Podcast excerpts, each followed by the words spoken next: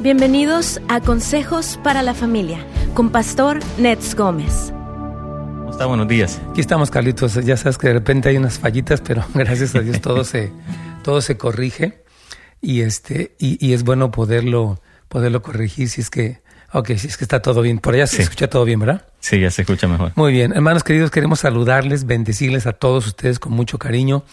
Aquí en su programa Buenas Nuevas, toda nuestra audiencia, tanto de las plataformas, a través del internet o a través de las ondas radiales. Un saludo muy, muy cariñoso para todos. Y bueno, ayer, Carlos, como tú sabes, escuchábamos a un hermano que nos decía que pues él ya es retirado, ya su esposa no estaba con él, obviamente ya había fallecido, según entendimos. Y aparte de eso, este, ah, pues se sentía mal, ¿verdad? Obviamente, todo este, la situación que estamos viviendo, Carlitos, de todo lo que está pasando, ¿verdad? De, de la, de este contagio tan grande, la falta de trabajo, a veces la falta de alimentos, todo ese tipo de cosas son cosas muy, muy difíciles, la verdad, un poquito dedicadas. Sí necesitamos muchísima gracia de Dios, Carlitos, para superar. Y por eso queremos traer este tema del día de hoy, para animar a cualquier, cualquier persona que está pasando por un momento así. ¿Qué te parece? Sí, es importante, pastor, sí, como tú lo mencionabas, este, este hermano que, que llamaba, ¿no? Y sí, se necesita, claro, eh, Dios está en, en medio de todo esto, pero sí, hoy, hoy Pastor Net quiere traer una palabra de ánimo para todos, para todos realmente, tanto como nuestro hermano que hablaba que era de la tercera edad, ¿verdad? Y para todos en general. Amén. Aquí estamos. Bueno, entonces aquí quiero, que, quiero decir, hermanos queridos, que aprender a pelear por mantener la esperanza es clave.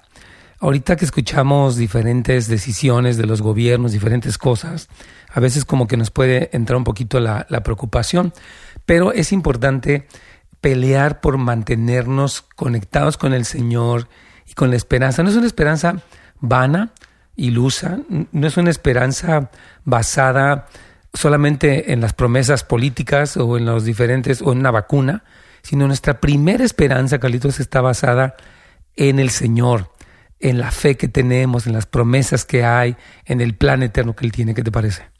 Es increíble, pastor, claro que sí, nuestra, las promesas de Dios para nosotros y principalmente el plan eterno, pastor, cuando en- entendemos esa parte, cuando hemos escuchado mucho acerca, bueno, por, por lo menos yo, ¿verdad? Lo que tú has hablado acerca de Apocalipsis, es increíble Sí. realmente el, el plan eterno y eso es lo que realmente la gente necesita conocer, principalmente los que conocemos a Cristo, ¿verdad? Y aún los que van a ir conociendo en este proceso, en este tiempo, Sí. van a conocer realmente el verdadero plan eterno y es lo que va a traer realmente paz a todas las personas. Amén y amén, claro que sí, hermanos. Entonces, el salmista en este caso, Salmo 42, no entendía lo que le pasaba y él dice, ¿por qué te abates, alma mía, y por qué te turbas dentro de mí? Es decir, ¿por qué me está pasando esto? ¿no? Él decía, me siento contrariado, estoy turbado, estoy desanimado.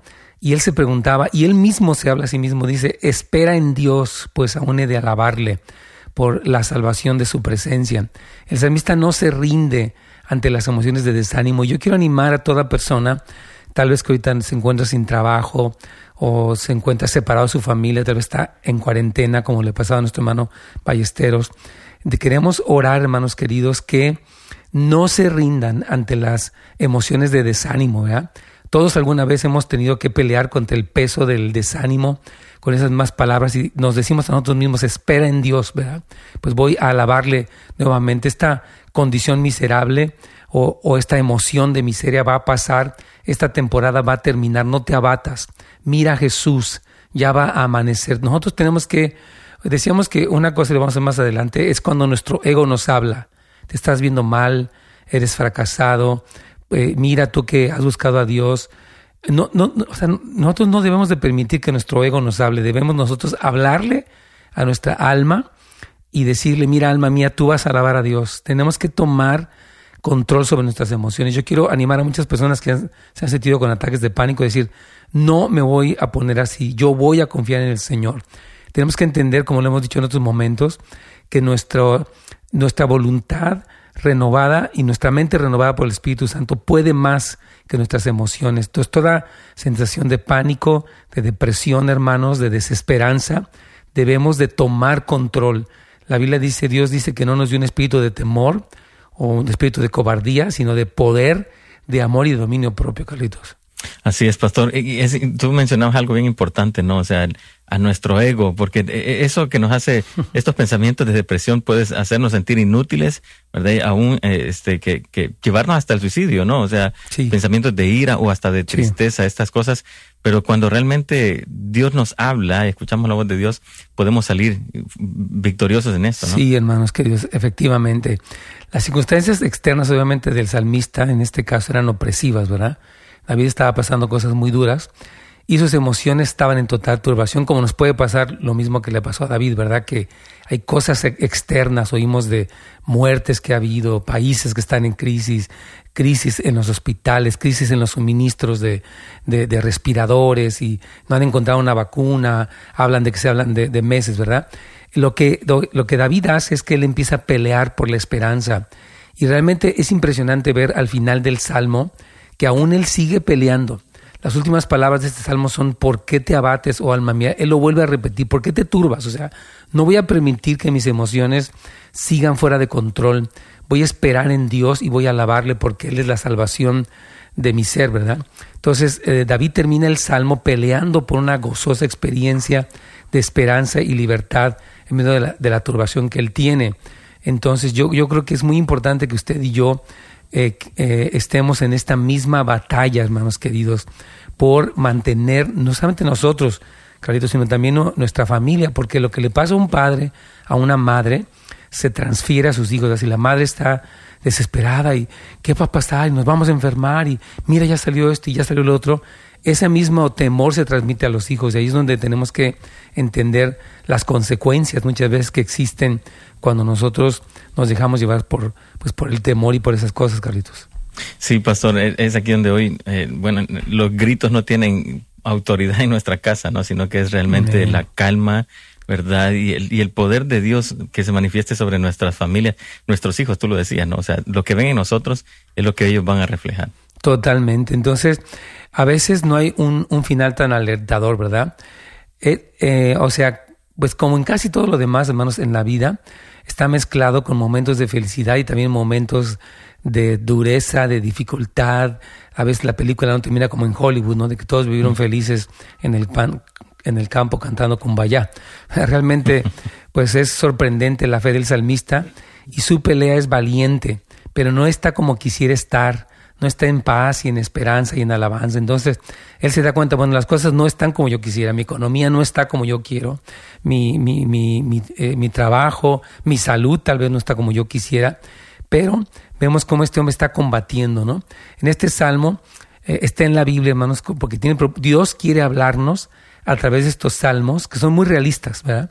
El salmista no dice, todo está increíble, nunca va a pasar nada, Vemos en varios salmos como él entra en una crisis, dice, ¿por, ¿por qué siento que ya oré y no, me, no pasa nada?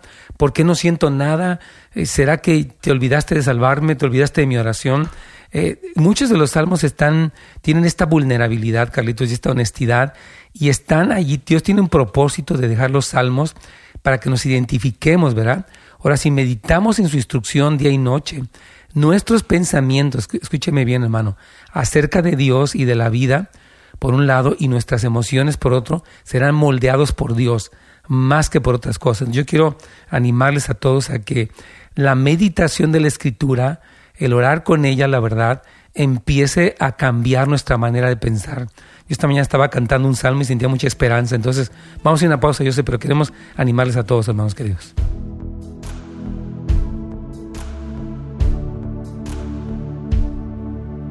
Pastor. Claro que sí, Carlitos. Ahí cuando tengamos llamadas me avisas porque no tengo mi teléfono aquí, pero sí, si hay una llamada, tú, tú me, me comentas, por favor. Así bueno, es, este, aquí nos dice nuestra hermana Carlita que ella tiene una lucha muy grande en sus emociones y en su mente, siente que fracasa haciendo homeschooling con su niña. Y yo quiero animar a muchas mamás, papás que están haciendo la escuela en la casa, porque obviamente es la opción que se está dando mientras todo esto se controla.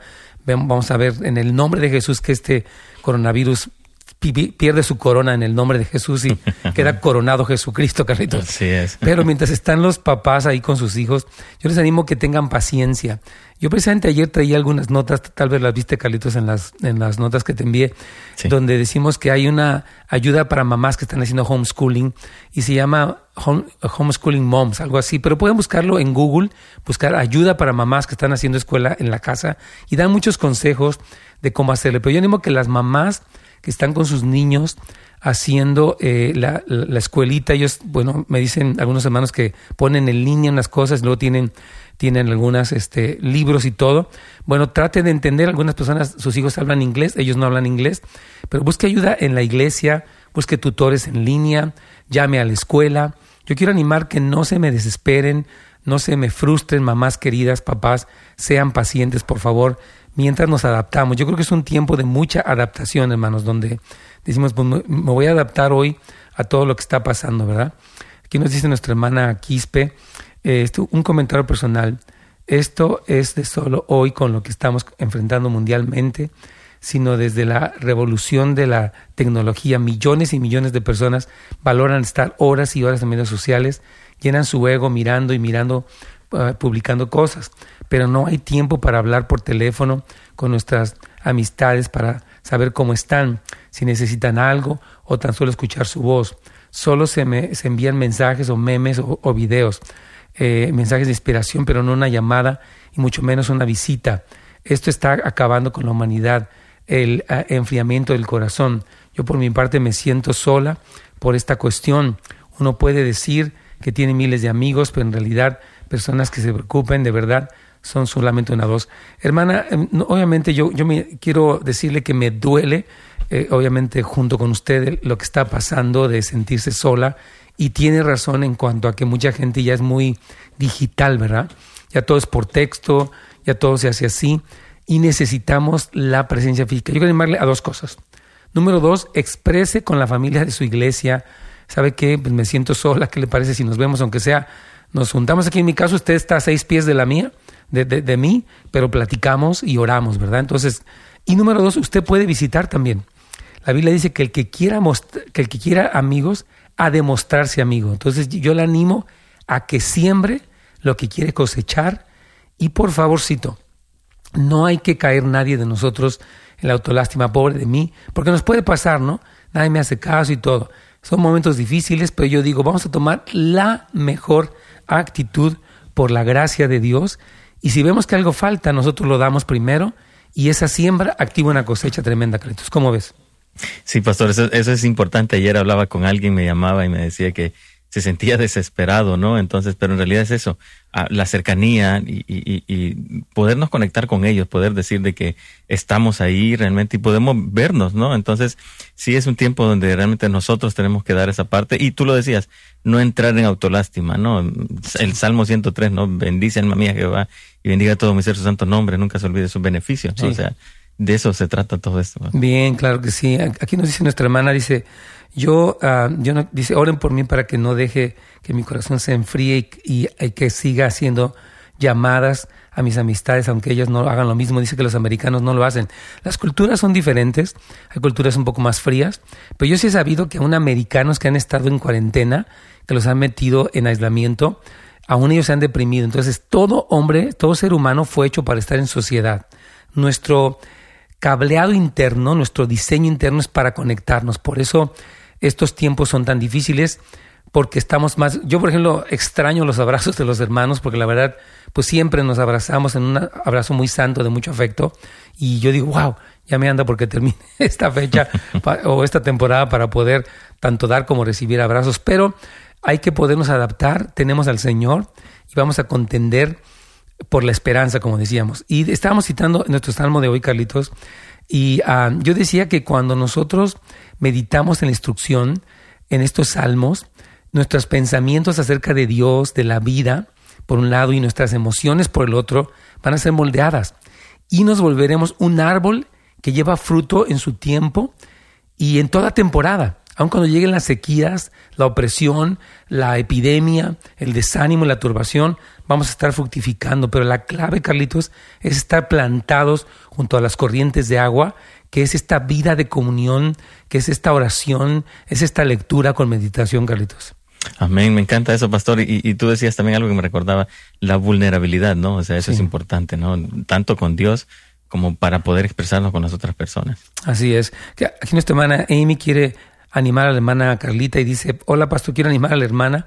Cuando yo empecé homeschooling no sabía qué hacer o lo que estaba haciendo lloraba, me frustraba, me sentía como una fracasada, pero Dios me fortaleció y me guió a través de la oración porque Dios sabe cómo debemos de enseñarles. Nadie conoce a nuestros hijos mejor que Él. Yo me ofrezco para ayudarle si le gustaría. Gracias, hermana Amy. Yo creo que sí, si me puede dejar aquí tal vez algún correo electrónico para que todo se, se pueda comunicar. Yo, yo se lo paso a la hermana Carlita, que está en este momento tan difícil, porque así están muchos hermanos, Carlitos. Ahorita me decía un hermano en la mañana, pues sí, ahí están las niñas, dice, pero se me hace a veces un poquito, se aburre uno un poco y se cansa un poquito, pero Dios nos va a dar paz. Entonces, este, vamos a, a pedirles que nos den. También la hermana, uh, hermano Juan nos dice también que él quiere seguir aprendiendo. La hermana eh, dice, Reina Pastor, yo acostumbraba solo mandar mensajes, muy, rara vez hablo por teléfono con las personas, solo con mi esposo, si hablo todo el día, pero nunca lo vi mal, sobre todo porque tengo tres niñas, una de siete, tres y dos. Entonces la verdad, sí, se me hace más fácil solo mandar mensajes, pero ahorita que la hermana comentó y que estamos muy acostumbrados a esto, y ahora pienso que está mal el tender a mensajes. Yo creo que sí, hermano. Yo creo que nos decía la otra vez, ¿te acuerdas, Carlitos? Me acuerdo que creo que nos decía Farshad y nos decían Pastor Ed Smith, que llamemos a la gente, que hablemos. A, mí cuando hablo con Carlitos, de repente aquí que, está conmigo y que ayer me pasó a ver y todo, me da un gusto verlo, la verdad. Que yo creo que ver a una persona físicamente es una bendición. Así que quienes puedan verlo ser una bendición. Dice hermana que está cortando un poquitito. Allá no se ha cortado tanto la... No, no. Ok, entonces yo creo que estamos... Tal vez sea usted, hermana, porque me ha comentado que aquí está un poquito estable, pero oren por mi internet, que de repente está medio bajo. También nuestro hermano Alberto nos dice que aprende mucho. Gracias, hermano querido. Y bueno, yo quiero seguir viendo cómo es que el salmista respondía al desánimo. Hay, hay seis formas, tal vez, si no terminamos hoy, primeramente Dios, el lunes, Carlitos, eh, vamos, a, vamos a hablar de esto, ¿no? Ah, formas en las que él, como este hombre de Dios, aprendió a superar las tremendas crisis que él tenía. Él, el salmista no vivió una vida color de rosa. Desde su infancia, él fue despreciado, parece que era un hijo ilegítimo, sus hermanos no lo querían, su papá lo trataba mal, en el sentido que lo, lo subestimaban ni caso le hacía, eh, el rey lo persiguió. Bueno, vivió cosas tremendas, pero él aprendió a lidiar contra estas cosas y a mantener su sentido de esperanza vivo. Entonces yo quiero animar a que todos, hermanos, podamos mantener nuestra esperanza viva. Sé que vamos a ir a una pausa ahorita mismo.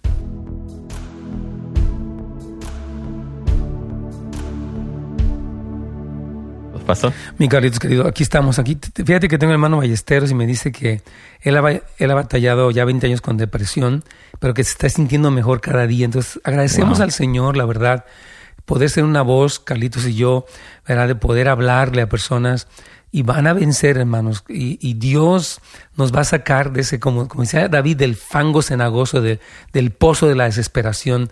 Y ya lo que estamos hablando es cómo David, Carlitos, pasaba estos tiempos en esta, ok, admitía lo que le pasaba, no vivía en la negación de que no me pasa nada, pero en ese reconocer su propia crisis, él empezaba a acordarse de Dios, de las promesas, del amor, empezaba a decirle a su alma que bendijera al Señor. Y toda esta, vamos a llamarle técnica o terapia que él, que él utilizaba, son para nosotros un principio, Carlitos.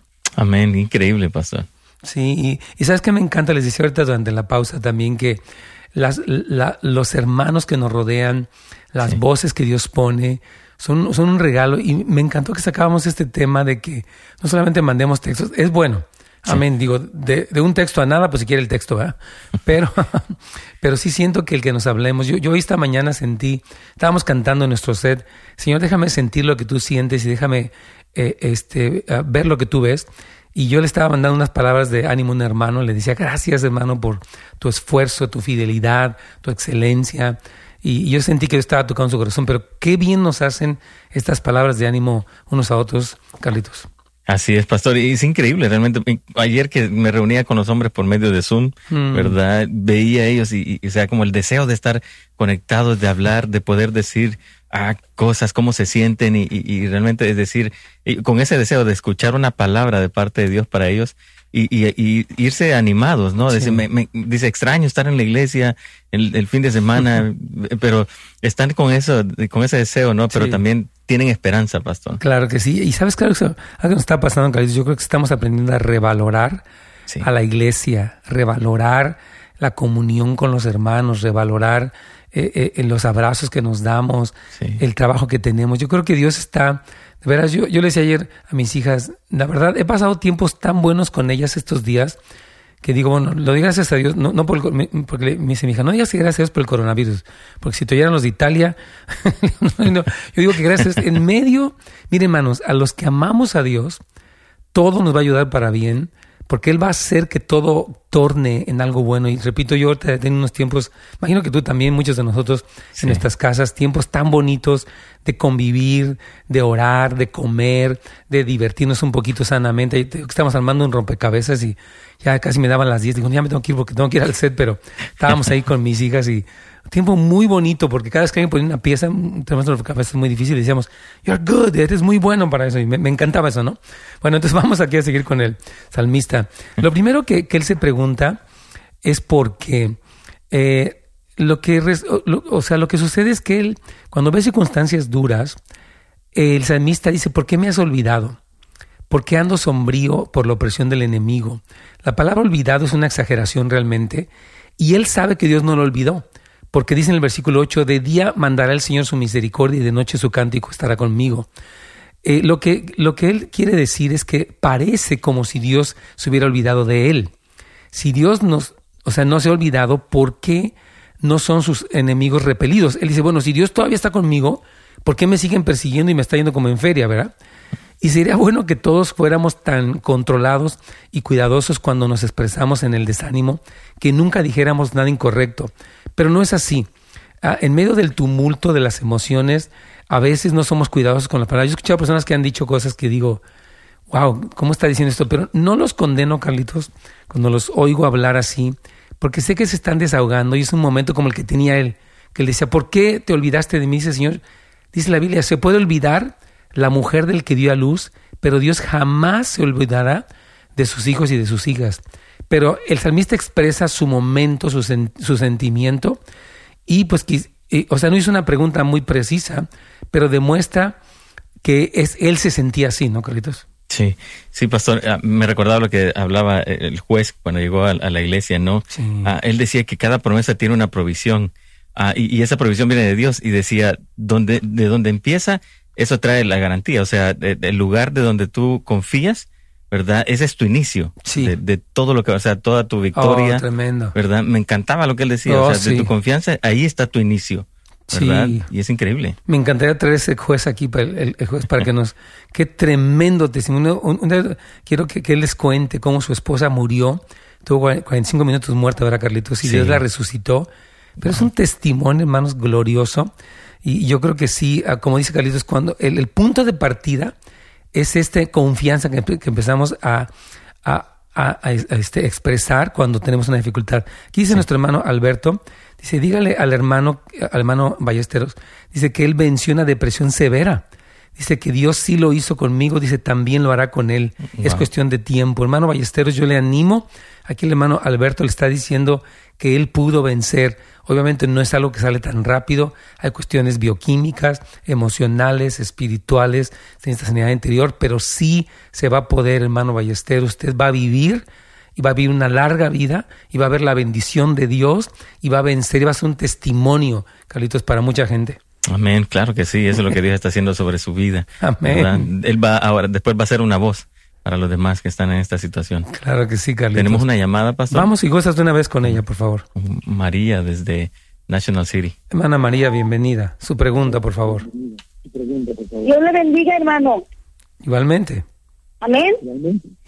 Solamente quería compartir algo que el Señor me dio este día. Sí. Y esa, esa depresión espiritual se tiene que ir por medio de la oración, la alabanza y la palabra. Hmm. nada más son 15 minutos o 5 minutos, pero con fe. Con Fe. solamente. Así se nos va a ir, esa, esa, la depresión es, es, es el enemigo, pero se va con la oración. Amén. Gracias, hermana amada. Gracias, muy, gracias por su ánimo, por su consejo para, para nuestros hermanos. Y, yo creo que sí. Obviamente, mire, yo quiero decir que hay varios niveles de depresión, Carlitos. Es importante entenderlo. Es decir, que hay, hay depresiones que tienen una naturaleza muy profunda, hermana. Yo creo, obviamente soy el primero en hablar de la y de hecho es nuestro tema de hoy, la oración, la adoración y la palabra. Ahora hay personas que dicen, yo ya traté y no me compuse. No le puedo decir a la persona, no tienes fe, por eso no sales. Yo lo que le diría, vamos a seguir eh, alabando al Señor y entendiendo el trasfondo de tu depresión, porque sea lo que sea, en Dios hay solución. Pero no quiero decir que una persona que, que porque está deprimida no tiene fe. Más bien le animo a que siga todo este proceso que siguió el salmista para que puedan salir adelante, mis carritos. Así es, pastor. Hay, depresiones bioquímicas también, ¿no? Hay tipos de diferentes depresiones. Entonces sí, lo que tú decías es cierto, pastor. O sea, sí se necesita a Cristo en todo esto, pero también a ser sabios. 100%, hermanos, que yo quiero de verdad animarle a las personas a que pues seamos sabios y que tengamos paciencia. Eh, yo he conocido personas cristianas que han tenido depresión muy fuerte y han podido vencer, pero no ha sido tan sencillo. Y son, son cristianos, ¿verdad? Personas que aman a Dios. Pero entonces eh, hay, que entender que hay diferentes dinámicas eh, bioquímicas, como tú bien dices, Carlitos, que, que, provocan depresiones fuertes. Pero lo que yo sí puedo creer es que para todo hay solución y para todos hay esperanza y para todos, aunque el camino sea alguna vez más largo, podemos seguir confiando en el Señor, pase lo que pase, mi Carlitos. Amén, amén. Claro que sí, pastor, es importante.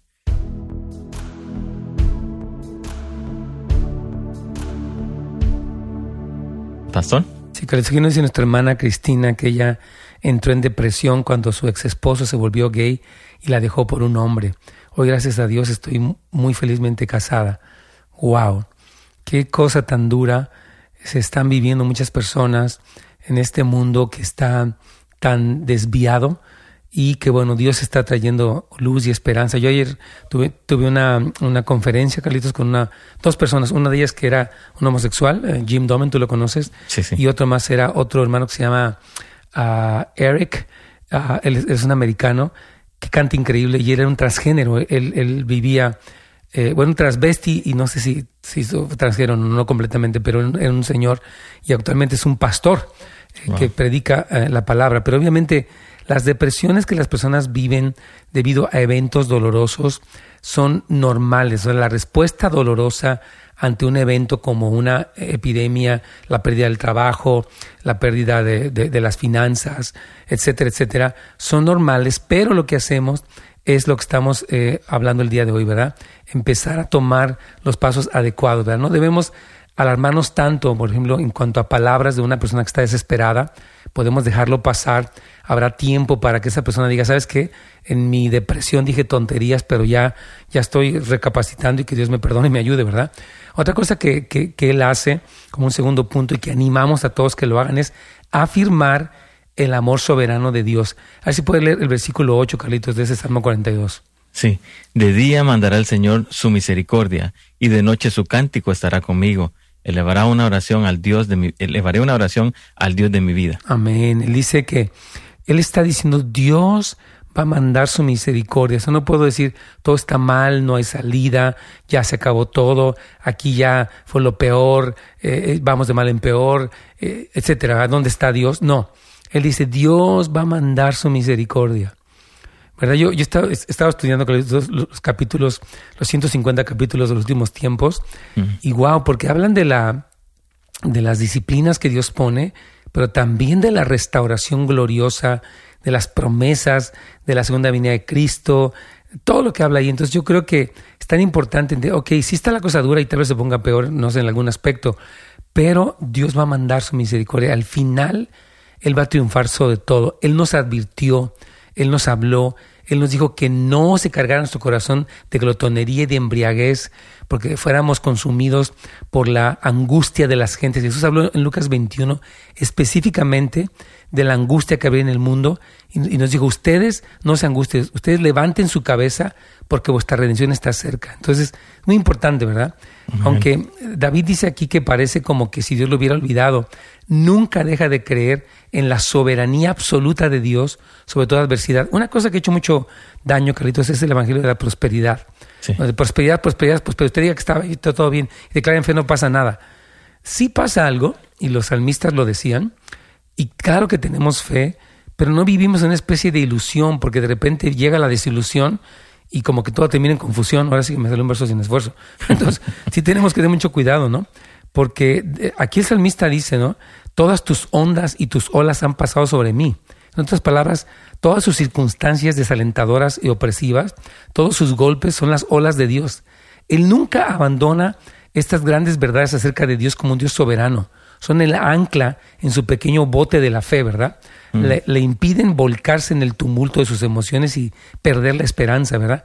¿Cuántos de ustedes han aprendido esta verdad más profundamente a causa de las olas que han golpeado a sus vidas? Ya lo que, quiero que comparto este fin de semana en el servicio, primeramente les voy a hablar, es sobre qué estamos aprendiendo, Carlitos. Wow. Que estamos aprendiendo de nosotros mismos, del Señor, de nuestra familia. Por ejemplo, la economía que se derrumbó así tan increíble que dos, tres semanas, todo lo que el hombre había construido de repente se colapsa y cae al piso. Y digo, qué frágil es el hombre.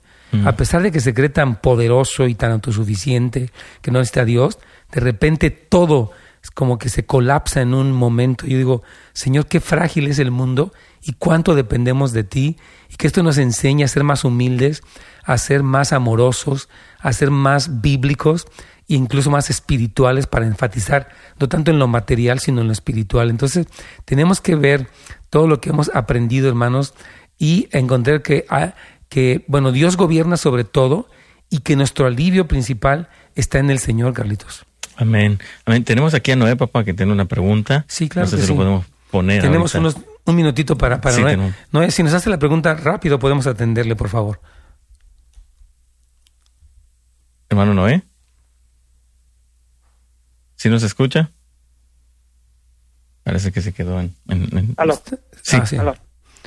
Ok, tenemos un minuto para su pregunta, por favor. Ah, sí, hermano, este, que Dios le bendiga. Este, mi, punto, este, mi pregunta es, es, que ah, mm, tengo personas que quieren venir a visitar en mi casa, parte de la escuela. No sé si sería bueno recibirlos uno, y dos, este, tengo cita en las clínicas. ¿Será, ¿Será bueno ir en las clínicas? Necesito una pregunta, yo quisiera. Claro, muy buena pregunta. Yo no quiero estar encerrado en mi casa. Claro. Yo creo que hay que ser muy prudentes. Mire, yo las visitas en la casa creo que hay que limitarlas porque no sabemos pues dónde están. Ah, y si las recibiera, tendría que decirle, bueno, van a recibirlas, pero no voy a poderme acercar mucho a ustedes. No es que yo sea sangrón, no nada. Quiero ser prudente con ustedes y conmigo. Entonces pueden visitarme, pero estaríamos a distancia y tenemos que todos lavarnos las manos y demás, ¿verdad? Y la clínica, si usted necesita atenderse, yo sé que ahorita hay mucho temor porque el virus está allí y es una decisión personal, pero yo creo que usted necesita atenderse, iría yo con, pues no sé, repito, una mascarilla, me, me lavaría las manos bien, guardaría mi distancia, confiaría en el Señor, pero no podría, como decía, ser gobernado por el temor. Ahora, respeto las convicciones de cualquier persona que diga, yo no salgo, ¿eh? pero yo digo, bueno, en mi caso creo que yo puedo decir, voy a salir, yo, yo he dicho salgo aquí para el cuarto de, oración, eh, pero guardo mi distancia, limpio todo bien, este, etcétera. O sea, tomo mis precauciones, ¿verdad? Entonces, no he permitido, la verdad, que el temor me encierre. Cuando hay cosas que son estrictamente necesarias, yo estoy haciendo un esfuerzo, Carlitos, para cumplir con mis responsabilidades, porque sé que pues necesito estar fungiendo en el papel que Dios me dio con prudencia y con sabiduría. Se nos terminó el tiempo, Carlitos. Gracias por sintonizarnos. Para más información y otros programas, visite netsgomez.com.